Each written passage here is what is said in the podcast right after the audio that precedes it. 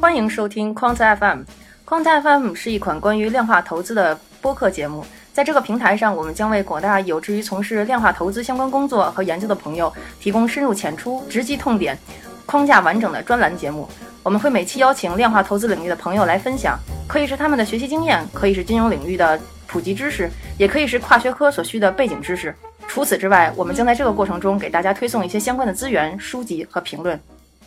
Hello，大家好，欢迎收听 Quant FM，我是 Alfred，今天是我们的第八期。嗯，上次呢，我们和大家分享了一下 Quant 和金融市场的一些简单的介绍，有医学给大家介绍了一些呃 Quant 的分类，还有 Quant 都和哪些金融产品打交道，然后呢，在这个金融市场当中都有哪些机构需要 Quant。我们常说入门这个事情，其实相对来说是比较复杂的，因为想要一次说清楚也比较难。所以说呢，上次我们有些细节的问题可能没有展开。今天呢，我们继续给大家说一下入门这个话题。然后呢，还是由医学给大家主要做分享。好的，医学。嗯，大家好，欢迎大家来继续收听我们的节目。呃，因为我们一直都在说，呃，做这个量化入门的这个节目嘛。所以一开始可能给大家就东拉西扯了很多，呃，就是理论基础啊，然后包括这个现在的呃这个行业的现状，然后从这期开始呢，我们可能就给大家会讲一些比较实在的，就是如何入门的这种呃具体的就是情况了，呃，所以我们这期呢想先跟大家分享一下，就是呃基于自己的这种不同的学科背景或者说职业背景。啊，我们怎么来就给自己规划一下，然后进行一些相应主题模块的学习，然后进而进入到这个量化的这个这个领域里面来。呃，我们就是之前也自己探索了一阵儿吧，反正发现就是这个。就是做量化投资这一块呢，大概需要这么三个呃核心能力。首先，第一个呢，就是说，呃，这个量化这个东西肯定是数量化的起到决定性作用。对的。所以你非常需要有一定的数理背景，然后相应的通过你的数理背景的训练，然后进而是这种呃数建立数学模型的能力。就因为其实我们在做量化的过程中，都是在模拟这个市场，它是一个呃什有什么样的规律，都是用数学模型来描述这个市场的规律的。所以这个能力是第一项，我我认为的第一项核心能力。然后第二项能力呢，就是或说金融知识也好，或者说金融的这种 sense，就是说嗯，金融的这种直觉也好，是很重要的。所以这个直觉怎么来呢？一方面是需要你。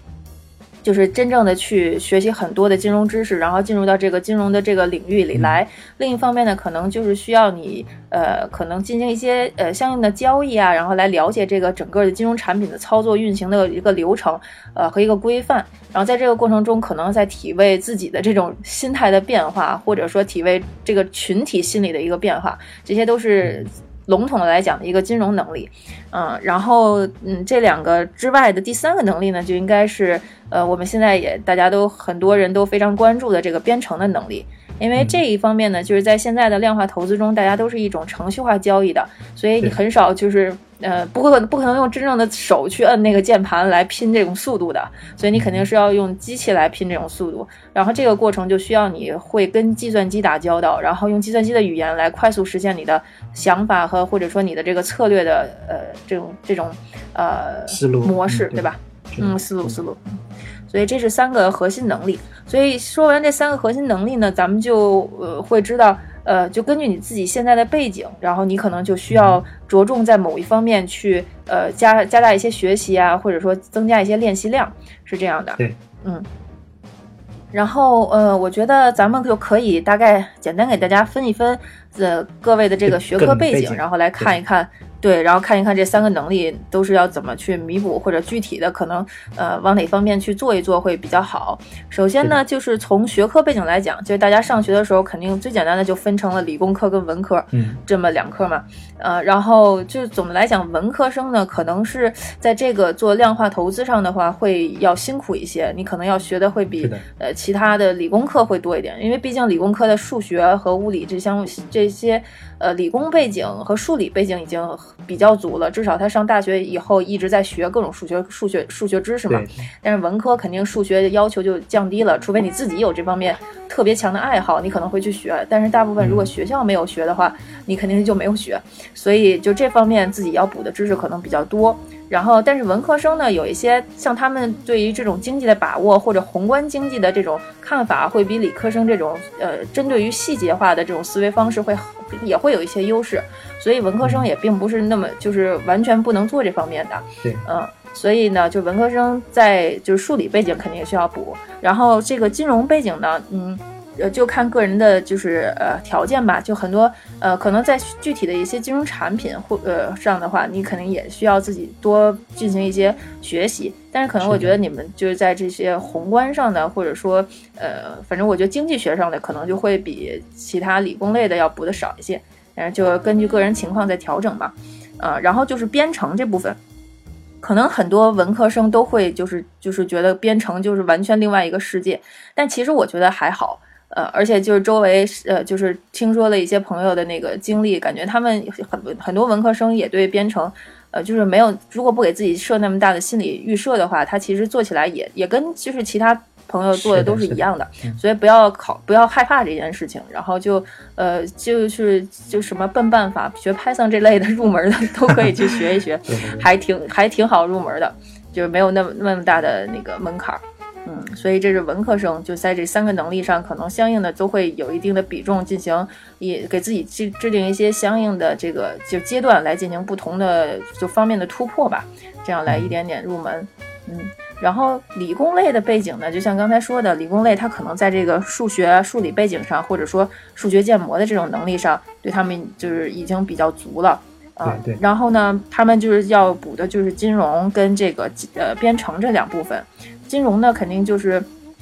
呃，就是要自己平常多读、多看一些书，或者呢，还有一部分就是，如果在校生啊，或者说，呃，你时间比较充裕的话，其实像像你可以去学一学像 CFA 这样的课程。就不是 CFA 考试这类的这类的书籍，你可以拿来看一看。就是你如果有时间想要考试，有这种上进心的话，我们也是比较觉得比较推荐的。但是如果说你时间不够，或者说你没有那么大的精力去考这个试的话，但是其实它这一套书的这种整体思路，呃，这个教材的这个思路还是非常好的。呃，它这个框架，呃，而且经过这么多年的实践的这种检验。而且是成熟的体系，然后你可以通过从从它的这个框架的角度来进行呃其他一些主题性的阅读，对，嗯，然后这个就是金融方面啊，就是除了 CFA 这个考试呢，还有一个叫那个 FRM 这个考试的 FARM 考试，FARM 考试就是金融呃风金融风险管理师的这个考试，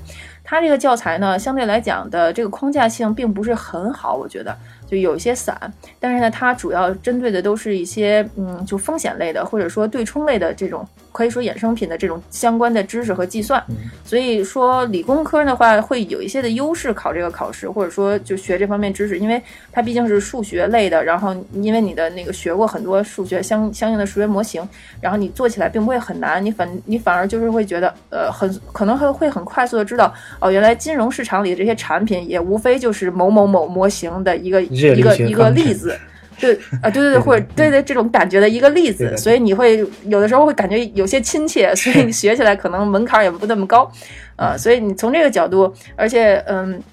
就是单单从考试的角度来说，这个 farm 考试的这个周期比较短，然后也比较好拿到证书，所以我也确实知道有些理工科的朋友会喜更喜欢考这个考试。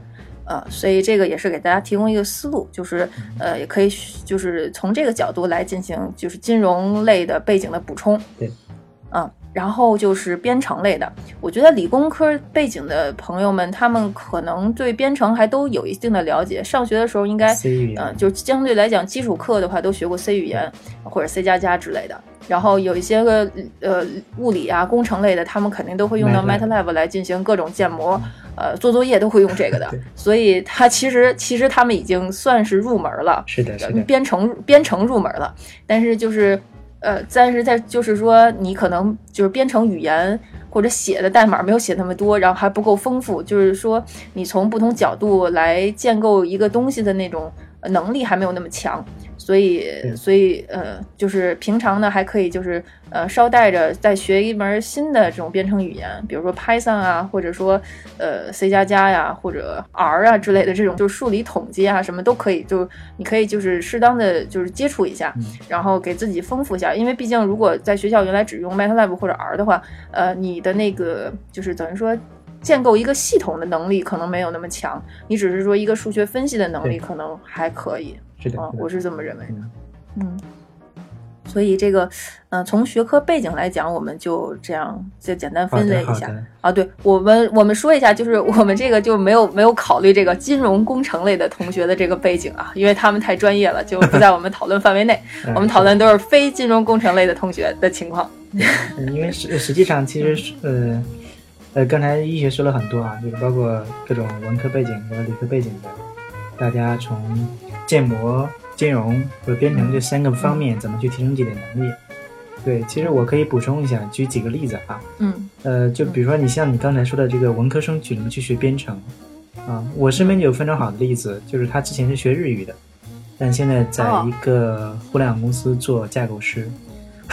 哦，就是也就是说，其实大家我做架构师这个挺厉害的了，已经。嗯啊，对啊，就是说，所以说大家不要，这个是我经常说的，不要自我设限嘛，就不要给自自己加一些心理预设，就是只要你肯去学，多去实践啊。其实因为嗯。因为语言它也是有逻辑的嘛，啊，像语言学，对所以说其实因为编程不也是用语言嘛，呃，另一种语言而已对，就是和其实也是一种语言，是的是的对、嗯你，你就把它当成，比如说是西班牙语，或者又学了个拉丁语之类的，对吧？你可以这么想，它只是可能难度来讲，跟你学个呃学个法语的难度不不太一样就是了。。是的。然后非就是文科里面学非数学的，还有一个例子就是我身边的也是朋友，嗯嗯、像他之前就是包括一考研的时候，他都没有考数学，啊、对，然后他是搞考古的，啊，到到了到但但他现在是数据分析师，对他后来又学了，因为数据这个行业比较火热嘛，他后来就就转了数据了。嗯，因为他们本身在分，虽然也是考古，但是他也要分析一些不同年代的数据啊，啊，Excel 会经常用啊，包括但是嗯。MATLAB 他们是真的没有接触过，因为他毕竟不是理工科嘛，嗯。嗯，但他们后来就学了学了 Circle 啊，学了一些嗯。像 SAS，他嗯对，像经济分析他们会接触这个软件，对对，对对对对经济分析的软件，然后还有 Python 啊，他也学了一些，就现在在做数据分析，对，嗯。就这这个我再补充一句，嗯。因为就是因为我特别喜欢历史和考古这类的，然后就会发现现在的这个趋势整体的都是量化的趋势，包括历史也会有量化历史学。对对对，这这一部分已经出来了嗯，而且像哈佛大学他们有一个特别好的宋史的那个库，嗯。就是在做文，就是语语义分析吧，或者或者就是应该是语料库，然后他们就是整个都是一个数据库的一个概念，然后做做分析也都是用数据和这种编程的逻辑在里面去做分析的，是的，所以完全就是你你觉得它是一个人文学科，但实际上它也是一个量化的学科。所以现在的这个就是交叉和融合是很很很大的，所以大家不要认为文科就真的是原来那种只对的对的只只有文字的文科嗯。因为本身编程或者是建模，它也是一个工具嘛，那就帮助你，对对对，嗯，还有刚才说的这个 CFA 和 FAM，啊、对，嗯实际上其实这这个考试，呃，对于分金非金融背景来说，其实 CFA 是个非常体系非常完整的一个学科体系或者教材体系。嗯对你就算不去考试，也可以看它的教材。嗯，然后还有一个就是叫 CQF，CQF 哦，这个考试嗯其实它的特点可能就是比较多的一些，嗯，因为这个创始人叫 Paul Vellot，就这个呃保罗嗯威尔莫特，就他实际上出了一系列的数量金融的书嘛，对，这个这个嗯。是他就是他在英国搞的一个东西，对，所以说偏数学啊，偏 C 加加的东西多一些，对，所以说对一些有个有过金融相关的背景，但如果想转量化的话，其实可以去接，因为我们也没有参加过这个考试，对，也是通听朋友说，所以说可以去了解一下这个考试，对 CQF，嗯，嗯，就这个考试，听说就是说你先要报名，然后之后就是定期的交作业是这类的嘛，然后是的，就是就相当于完成，每周上一次上一次，对，六个月，嗯，哦。每有它有个 model，后就分 model 的，嗯，哦，然后就定期，然后你通就拿着一个 model，然后做一个相应的，比如说 project 一个或一个作业，对一个项目，然后这样你你就比如说这个 pass 了，然后你再做下一个，等于说哎这个周期里所有东西你都 pass 了，然后你你过就就大概是考完这个考试了，然后就拿到这个证儿对对对大概是可以这么理，解是吧是的？，这个过程是这样的，对。然后如果你没，然后我们也简单简单把 CFA 跟 Farm 说一下吧可。以啊，就是说 CFA 呢，它是就是呃，它分三级，然后一级呢是每年两次考试，六月跟十二月都可以考。然后你一级过了，你就该考二级了，呃，二级过了考三级，就是必须得在前一级过了的基础上考下一级嘛。然后二级跟三级呢，就是只有每年六月份可以考了。所以大概是这么一个考试周期，然后你这对三级都过了呢，然后你还要有四年的这个工作经验，就是相应专相应那个领域的工作经验，也就是相应金融领域的工作经验，然后你才能被别人引荐进去，然后拿到这个 CFA 的这个 charter 的呃，就是说 charter holder 就等于说成为这个 charter holder 嘛，然后你才能拿到这个证儿。所以 CFA 的这个周期还是很长的。然后 F2M 呢，这个考试呢，大概就是呃一年有两次，五月份一次，十一月份一次。然后两次呢，你可以同时考一二级，但是呢，你也是只有一级过了才能二级成绩才算数。说如果你一级没过，二级过了这种也没用，你这都得重新考。嗯，然后但是呢，你就是它是考试同一天嘛，其实你完全如果你呃特别厉害的话，你可以一天考一级跟二级，所以你可能一次就可以把这个考试考完了。或者说你可以分散到一年五月考完，十一月考，或者说你也可以自己分散到两年五，今年五月考，明年五月考都可以的。然后你考完了之后呢，也要有两年的相应的金融就是这个领域的工作经验，对风险呃风险类似吧，就是也不是我看他们那个要求也不是特别严格，嗯，啊就是金融相关的都还不错。嗯然后你你就可以拿到这个，就可以申请证书，拿到证书了。所以这个考试周期呢，相对来讲比较短。对的，然后它的那个科目呢，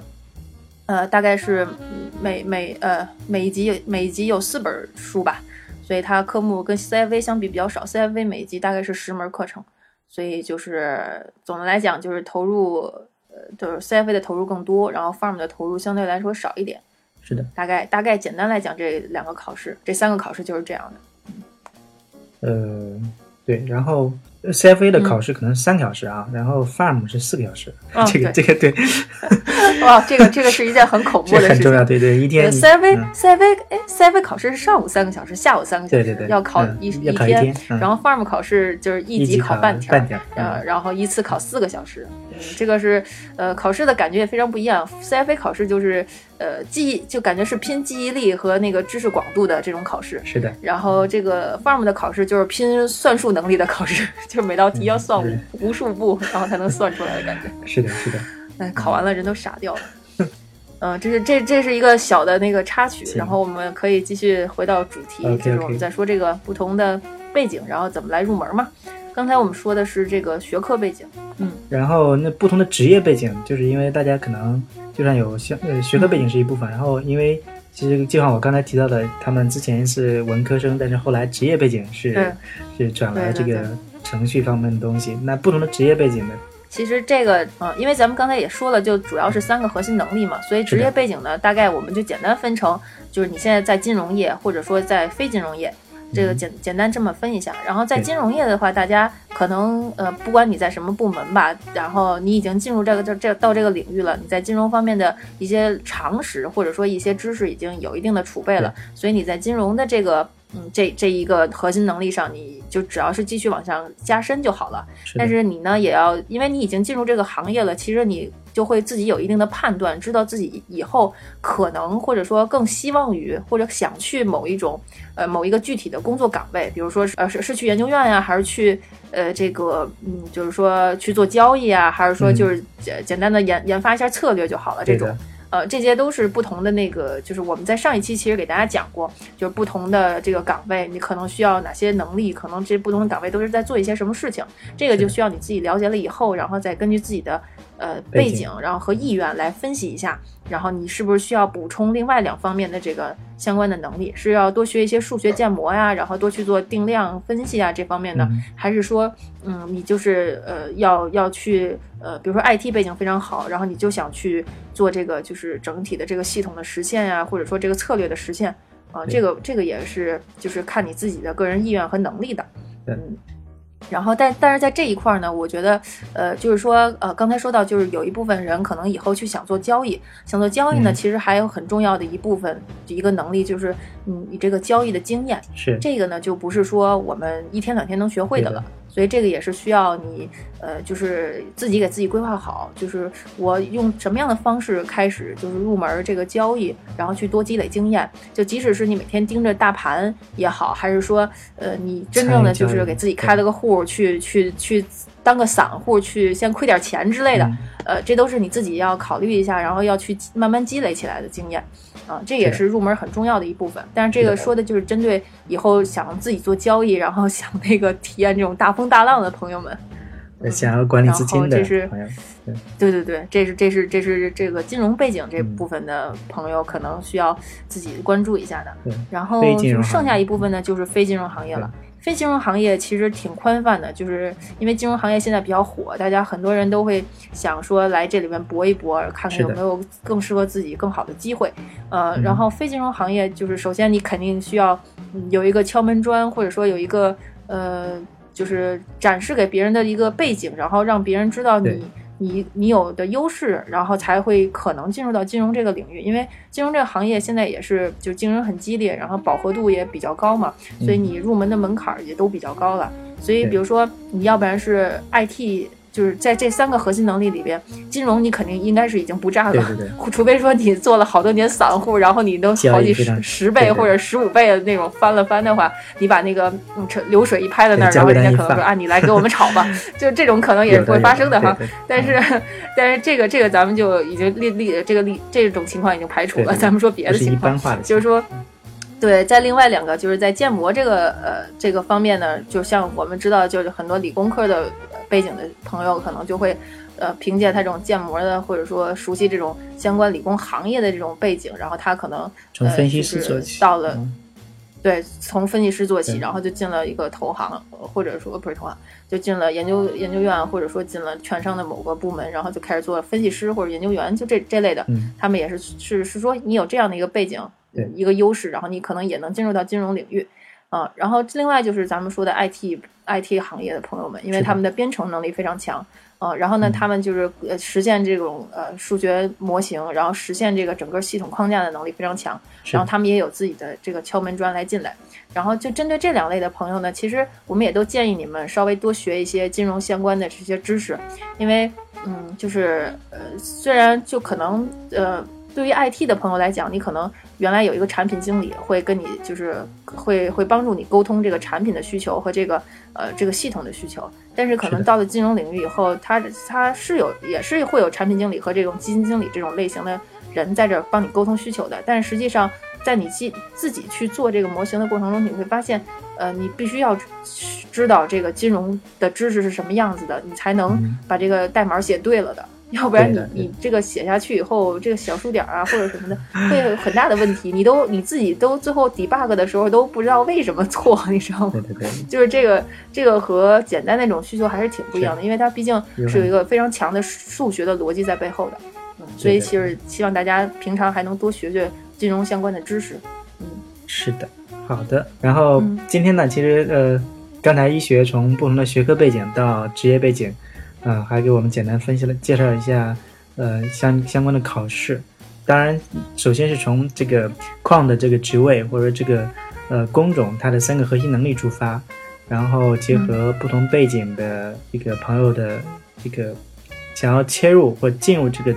行业的一些方式方法，进行了一些简单的介绍。呃，医学还有什么补充吗？嗯，我觉得今天咱们就是给大家开了个头吧，对的，对的，就是把这个就是不同的入门，大家应该是从哪方面去入门是的，是的。然后我们下次可能就会给大家再讲的，呃，就是再具体细一点，对对对。然后比如说这三方面的就是核心能力，我们每一方面核心能力应该去，呃，怎么开始学，然后学一些什么，对吧？对，嗯，就包括这这一部分都是会慢慢的给大家开始就是讲一讲的，我觉得。是的，因为入门这个 想说清楚确实比较复杂啊，因为既要不同的背景，又要呃各个能力的要求也不大一样。因为我们之前上上一期说的，不同的因为矿呢也分好多工种嘛，那不同工种对这个三个核心能力的要求也不大一样。所以说我们我们想这个话题还是呃连续讲几期，然后多深入分析一下。嗯，是，而且其实最后就想说，嗯，因为它入门嘛，这个。东西还是得靠大家自己自己去认真的去开始着手做一做。我们呢也是给大家提供一些就是我们走过的路啊，然后一些值得借鉴的，然后帮助大家就缩短一些呃就是时间，然后少走一些弯路，就大概是这么一个初衷吧。对对对嗯，因为还有一种就是，就我们这样说，可能是只是按照我们的理解去这一些简单的阐述。当然，也欢迎大家，就如果真的有具体的问题的话，可以给给我们发邮件。嗯对的对对，呃，具体问题可以，我们可以解答一下。嗯嗯好的，行，那今天就这样啊，谢谢一雪。好嗯，嗯哎，谢谢大家，再见。再见。嗯